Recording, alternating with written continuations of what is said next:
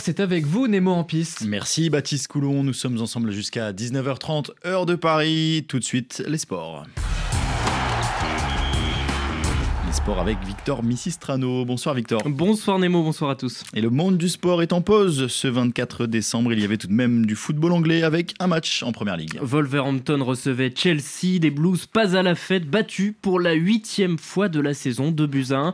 C'est le Gabonais Mario Lemina qui a ouvert la marque, imité euh, par l'Irlandais Doherty dans les arrêts de jeu. Réduction du score de Christopher Nkunku, le Français euh, de retour de blessure. Chelsea s'est montré trop suffisant, en témoigne ce raté invraisemblable semblable de Raheem Sterling sur un 3 contre 1 face au gardien. Écoutez l'entraîneur Mauricio Pochettino. Aujourd'hui, nous avons manqué de réalisme. Avec les occasions que nous nous sommes créées en première période, nous aurions dû marquer et prendre le contrôle du match. Je suis déçu parce qu'on n'a pas très bien débuté, on leur a concédé des corners et c'est ainsi qu'est venue l'ouverture du score. En face, ils ont pris confiance, il est devenu difficile de transpercer leur rideau défensif. On a continué à se créer des occasions, mais on n'a pas marqué avant la toute fin de match. Chelsea seulement dixième du classement pour chasser le blues. Il faudra prendre des points pendant le Boxing Day. C'est une tradition. Nemo, les matchs vont s'enchaîner en Angleterre à partir de mardi, donc le 26 décembre. Une autre tradition, Victor, Radio France Internationale vous propose de revenir sur les moments marquants de l'année sportive. Retour au cœur de l'été sur les routes du Tour de France cycliste. C'était le 16 juillet dernier entre Passy et Combloux dans les Alpes, le jour où Jonas Vingegaard, le maillot jaune danois, a assommé la course pour s'ouvrir la voie vers un deuxième sacre consécutif sur la grande boucle. Thomas de Saint-Léger. Jonas Vingegaard est déjà là. Écart monstrueux entre Vingegaard et Pogacar. Coup de bambou sur le Tour de France. Le visage plus blanc que son maillot de meilleur jeune, vidé, sonné. Tadej Pogacar vient de recevoir l'une de ces claques qui marquent une carrière. Rembobinons un peu. Avant cette 16e étape, le Slovène ne compte que 10 secondes de retard au classement général sur le Danois Jonas Vingegaard. Depuis deux semaines et demie, les deux rivaux se rendent coup pour coup. Un duel au sommet que le reste du peloton observe de loin, impuissant, presque détaché. Au programme du jour, un nouvel épisode de la bataille des Alpes, 22 km contre la montre, seul face au chrono sur un parcours montagneux difficile. Pogacar est confiant, l'exercice lui avait bien réussi trois ans plus tôt lorsqu'il avait dépossédé son compatriote Primoz Roglic du maillot jaune la veille de l'arrivée à Paris. Oui mais voilà, à l'époque Jonas Vingegaard n'était pas encore là pour lui donner la leçon, penché sur sa machine, dents serrées, à la fois souple dans les trajectoires et puissant pour écraser ses pédales, le Danois d'une efficacité diabolique à l'arrivée. L'addition est salée, plus d'une minute trente, touché physiquement, mentalement. Pogachar coulera définitivement le lendemain sur la route de Courchevel, un tournant du tour et peut-être de sa carrière. Battu deux années consécutives par Vingegaard, le Slovène pourrait plutôt viser le Giro. En 2024, il sera pour la première fois au départ du Tour d'Italie, juste avant la grande boucle. Voilà, c'était le récit du Monsieur Vélo de RFI, Thomas de Saint-Léger. Merci Monsieur Sport, Victor Messis-Trano, pour votre journal. 19h passé de 13 minutes dans RFI Soir, l'heure de dimanche politique. Il n'y a aujourd'hui ni tournant, ni changement de cap ou de politique. Ce résultat est historique. Je suis la candidate du peuple. Cette marche citoyenne, cette insurrection. Nemo en pisse. Bonsoir Jean-Yves Camus. Bonsoir. Vous êtes euh, politologue, directeur de l'Observatoire des radicalités politiques à la Fondation Jean Jaurès, co-auteur de l'ouvrage Les droites extrêmes en Europe aux éditions du Seuil et vous êtes euh, notre invité ce dimanche 24 décembre. Retour avec vous euh, sur cette semaine pour le moins mouvementée en France après l'adoption par le Parlement. C'était mardi de la loi immigration. Emmanuel Macron, au lendemain de ce vote à l'Assemblée, a assumé, défendu le texte qu'il a qualifié de bouclier qui manquait au pays quand le Rassemblement national, Marine le Pen et Jordan Bardella en tête, a évoqué une victoire idéologique. Avec ce vote, l'extrême droite, Jean-Yves Camille, peut-elle euh, véritablement se féliciter d'un succès? Oh, c'est un succès en demi-teinte d'abord parce que Emmanuel Macron euh, continue avec la loi immigration, ce qui lui tient à cœur depuis le début de son premier quinquennat, c'est-à-dire essayer de faire passer avant 2027, puisqu'ensuite il ne pourra plus se représenter, euh, des mesures législatives qui tranchent avec ce qu'il appelle les 40 ans d'immobilisme de la gauche et social-démocrate et de la droite qui se sont succédés au pouvoir. Donc on savait exactement où on allait et le cap ne changera pas. Ensuite, parce que davantage qu'une victoire du RN, cette loi me semble montrer une, inflexion du côté des républicains. Une inflexion du côté des républicains qui, de plus en plus, euh, n'hésitent pas à aller euh, sur le, terrain du Rassemblement national, convaincus qu'ils sont que le meilleur moyen de lui barrer la route en 2027 est de reprendre, non pas ses propositions, ils ne les reprennent pas en intégralité, loin s'en faut, mais une partie de son, de son logiciel sémantique. Or, l'histoire montre que cela ne marche jamais. Jean-Marie Le Pen disait, il n'avait pas forcément tort, les électeurs préféreront toujours l'original à la copie. Mmh. Je reviens sur ces propos hein, d'Emmanuel Macron qui affirmait également cette semaine que les idées du Rassemblement national ne se retrouvaient pas dans ce texte. Qui suivez avec euh, attention ces questions liées aux, aux droites extrêmes, pensez-vous que le président français est dans une certaine forme de déni? Alors non, il n'est pas dans une certaine forme de déni si on regarde les 22 propositions pour 2022 qui étaient le programme présidentiel de Marine Le Pen. On, on voit que le programme du Rassemblement national est bien plus dur que euh, le contenu de la loi immigration. Pourquoi? Parce que au Rassemblement national, on veut établir ce qu'ils appellent la priorité nationale mmh. dans à peu près tous les domaines de la vie économique et sociale, notamment pour l'accès au logement social et à l'emploi. Alors dans la loi immigration, il n'y a pas euh, de priorité nationale aux Français sur les étrangers pour l'emploi. Pour une raison simple d'ailleurs, dans l'état actuel de la Constitution, ce serait totalement contraire à notre Constitution. Il n'y a pas non plus cette euh, mesure phare qui est l'arrêt total de, de, ce que le RN appelle l'immigration du peuplement. On n'arrête pas euh, l'immigration, on ne ferme pas totalement les portes. Le RN va toujours un cran plus loin que ce soit d'ailleurs sur ce sujet, ou sur la sécurité, ou sur l'attitude vis-à-vis de l'Europe, c'est bien parce qu'il va un cran plus loin que le président de la République peut dire, mais non, ce ne sont pas les mesures du Rassemblement mmh. national.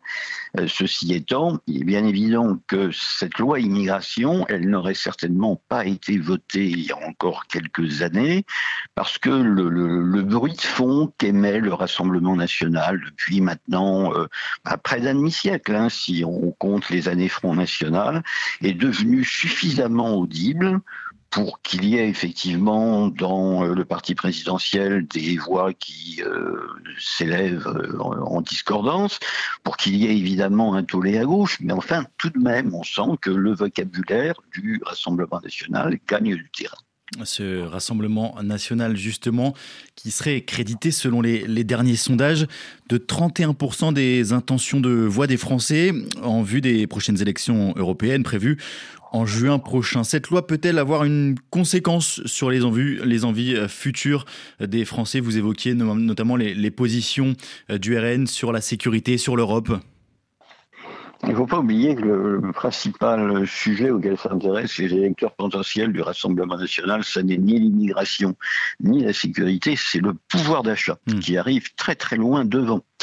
Euh, mais le, la loi immigration peut effectivement avoir des, des, conséquences sur le vote européenne. Ceci étant, je ne suis pas sûr que ce soit sous la forme qu'on s'imagine. Euh, moi, je, je regarde par exemple ce qui adviendrait si jamais comme c'est possible et même probable, le Conseil constitutionnel venait à censurer les dispositions les plus controversées après, de oui. la loi immigration. Voilà. Donc c'est et c'est quelque chose d'ailleurs que certains ministres, y compris la première ministre, ont, ont clairement envisagé en disant bah il y a de toute façon des dispositions qui ne sont pas mmh. constitutionnelles. Gérald Darmanin Donc, en tête. Admettons, Gérald Darmanin en tête. Donc admettons que le Conseil euh, constitutionnel censure, autrement dit, qu'il évite la loi euh, de ces dispositions les plus controversées. Euh, honnêtement, il y aura des, gens euh, qui se diront bon, le Rassemblement national a raison. Tout cela n'était qu'une euh, comédie pour occuper les Français euh, pendant tout de même un mois et demi, euh, et on a fait une sorte de, de, de mélodrame politique pour mmh. un résultat qui est absolument nul. Ça, c'est un risque, à mon avis, que le gouvernement a pris et qui n'est pas négligeable. Puis le, le, second risque, et on le voit là aussi aujourd'hui avec l'affaire de, cet avion immobilisé avec 303 passagers indiens sous mort, c'est que l'actualité montre que il y a une certaine part d'illusion dans une politique migratoire qui consiste à prendre les dispositions de la loi immigration sans oublier évidemment le volet traite humaine qui existe, hein, qui n'est pas négligeable. Et puis aussi quand même cette chose hyper importante et qu'il faut marteler, il y aura toujours des candidats au départ tant que dans les pays d'origine, les conditions de vie seront à ce point misérables que partir et tenter l'aventure restera toujours un choix qui peut sembler rationnel, mmh. à nous il nous semble désespéré, mais qui peut sembler rationnel du point de vue de celui qui part. Alors, Jean-Yves Camus, on a remarqué hein, cette semaine, après ce vote, un clivage droite-gauche encore plus marqué au sein de, de, la sphère politique. Vous parliez euh, des électeurs, notamment euh, du Rassemblement national. Ce clivage, Jean-Yves Camus, est-il en train de gagner la société française plus que jamais? Alors, il y a une chose qui est sûre, et on ne le dit pas assez, c'est que la société française, toute tendance politique confondue, pense que l'immigration est un sujet dont il faut parler et sur lequel il faut agir. C'est-à-dire que les années 80-90, pendant lesquelles à gauche, on disait c'est un sujet dont s'est emparé Jean-Marie Le Pen, donc il faut le laisser de côté euh, parce que grosso modo il est devenu trop sulfuré, ça, ça ne marche plus aujourd'hui. Mmh. Là où la division, par contre, est totale, c'est sur ce qu'il faut faire, c'est sur les mesures qu'il faut prendre, parler du sujet, oui, mais pour aboutir à quelle législation? Il est bien évident qu'à droite et à gauche, on n'a pas du tout euh, la, la, même vision de problème. Par contre, euh, tout le monde pense que oui, c'est un sujet. Euh, Donc c'est un projet de loi tout de même nécessaire je ne sais pas si ce projet de loi est nécessaire, mais en tout cas, euh, prendre à bras le corps le sujet immigration, prendre à bras le corps le sujet qui figurait dans la loi de la régularisation pour les métiers en tension, de la question des étudiants étrangers, etc. Ça, c'est un sujet sur lequel les Français veulent voir effectivement des décisions prises. Ensuite, ils se divisent euh, sur euh, ceux qui sont ouverts à une certaine souplesse et ceux qui continuent à penser effectivement qu'on peut cadenasser les portes. Alors pour ceux qui pensent qu'on peut cadenasser les portes, il faut les ramener à l'exemple de Madame Meloni en Italie, qui a gagné les élections sur un programme de fermeture à l'immigration et qui aujourd'hui admet elle-même qu'elle est rattrapée par le réel. Oui, bien sûr. Et que la situation même, la situation géographique même de son pays, la met tellement aux avant-postes des flux migratoires qu'elle n'a pas les moyens, en tout cas seule, de les maîtriser totalement. Et elle a dû, dû rappeler euh, notamment des, travailleurs euh, immigrés, euh, puisqu'elle était en, en, Italie en manque de main-d'œuvre. En quelques secondes, quid de la suite pour la majorité? Cet épisode va-t-il laisser des traces? Certains parlent d'un remaniement cette semaine. Cet épisode va évidemment laisser les traces et au-delà du remaniement, je pense qu'un certain nombre d'électeurs qui viennent de, on va dire, qui s'appuient plutôt sur la jambe gauche de la Macronie, vont être tentés de penser qu'il y a une ligne rouge qui a été franchie peut-être de revenir à leur famille d'origine. Merci Jean-Yves Camus, vous étiez l'invité ce euh, dimanche de euh, l'émission politique d'RFI Soir.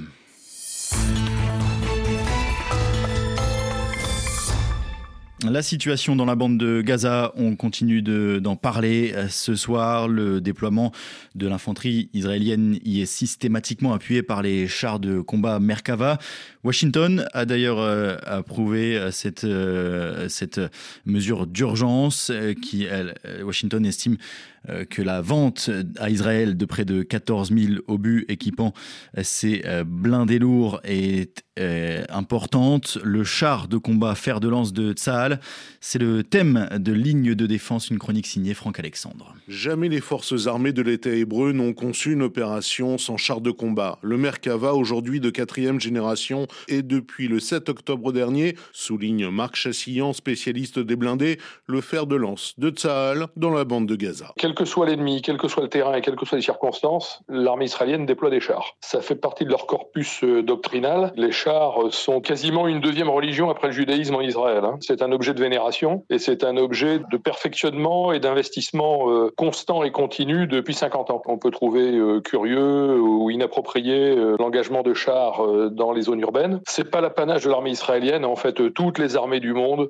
depuis le début de l'utilisation des chars, ont employé les chars en zone urbaine. Tactique de l'armée israélienne à l'œuvre à Gaza est composé d'un binôme infanterie sapeur du génie protégé par les tanks, mais la pointe de la flèche, insiste Marc Chassillan, ce sont les sapeurs, les sapeurs et leurs chars. Les sapeurs du génie sont finalement quasiment quelquefois les éléments précurseurs dans certaines zones de Gaza. C'est d'abord le génie d'assaut, donc appuyé par les chars et protégé par l'infanterie, qui se charge d'ouvrir ce qu'on appelle les itinéraires.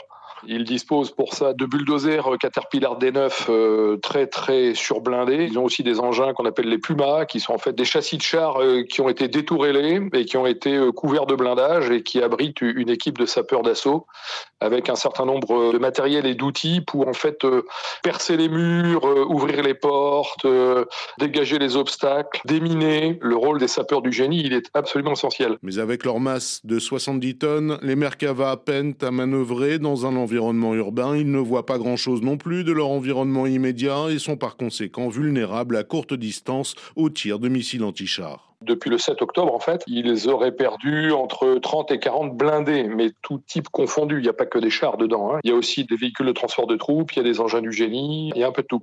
Euh, sachant que le 7 octobre, ils en ont perdu beaucoup, puisque quand euh, le Hamas a attaqué le 7 octobre, ils ont en particulier pris une caserne qui se trouvait euh, à l'entrée nord de la bande de Gaza.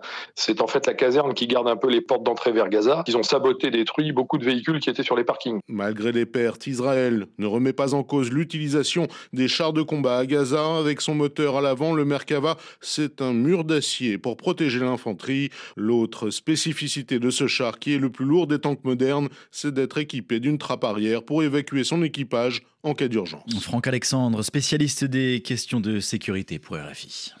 Abidjan 97.6 FM. 19h26 à Abidjan, nous sommes le 24 décembre 2023. Demain, les chrétiens du monde s'apprêtent à célébrer Noël et en ce soir de réveillon et de messe traditionnelle, une question au cœur de votre reportage Afrique du jour. Qu'est serait Noël sans ces chorales? En Côte d'Ivoire, elles sont nombreuses, même si le pays ne compte qu'un tiers de chrétiens. Reportage de notre correspondante à Abidjan, Marine Janin, auprès de la chorale interconfessionnelle Cœur à Cœur à l'Ivoire Trade Center de Cocody.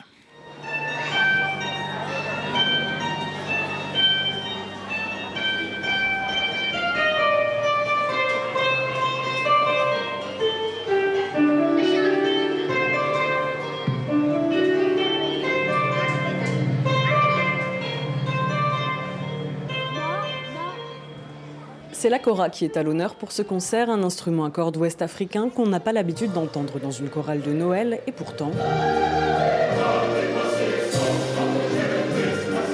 Manon Liekra, la co-organisatrice du projet Cœur à Cœur, dit avoir voulu proposer un spectacle de Noël pour les parents et les enfants de toutes les origines. Le concert réunit 70 choristes, plusieurs solistes et un orchestre. On a deux chœurs, un chœur d'adultes et un chœur d'enfants, deux chorales totalement différentes. La chorale d'enfants qui vient d'Aboboté et la chorale d'adultes euh, de Cocody qui, quand on les voit chanter ensemble, à force de répéter, chantent comme un en fait. Dans le répertoire proposé, ça partait donc des chants en anglais, donc un peu la, le gospel, mais euh, également aussi des, des, des, classiques au tam-tam et présentés sous forme de contes. Et dans ses rêves, il entendait cette chanson encore c'est ce mélange des genres qui a séduit Naïke Zadi, chanteuse de soul et de R&B. Elle est l'une des solistes soprano pour ce concert. Là, c'est une chorale qui mélange des amateurs, des professionnels et des enfants aussi. Donc voilà, il y a un petit peu de tout. Il y a des pianistes, il y a des joueurs de kora. Ils ont essayé d'intégrer des chansons qui sont typiquement ivoiriennes. Ils ont essayé d'intégrer des langues et de remixer un peu cette chanson. Donc par exemple, il y aura une chanson qui sera en français, en anglais et en baoulé du coup. Il y aura euh, à quelques niveaux en fait un peu des, petites touches comme ça en fait pour que qu'on ressente aussi que c'est en Côte d'Ivoire. Et pour plaire à tous les Ivoiriens, les organisatrices ont choisi une programmation interconfessionnelle. Au chant traditionnel chrétien se mêlent donc des chants musulmans en arabe.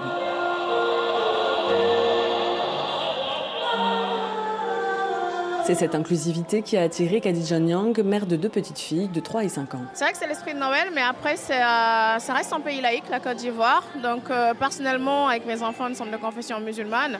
Mais je pense que c'est toujours bien de pouvoir euh, bah, justement être confronté à d'autres, à d'autres religions, à d'autres confessions parce que ça ouvre l'esprit. Ce pari audacieux a payé. La chorale Cœur à Cœur a attiré pour cette représentation près de 700 spectateurs, repartis conquis après près de deux heures de concert. Marine Janin, Abidjan, RFI.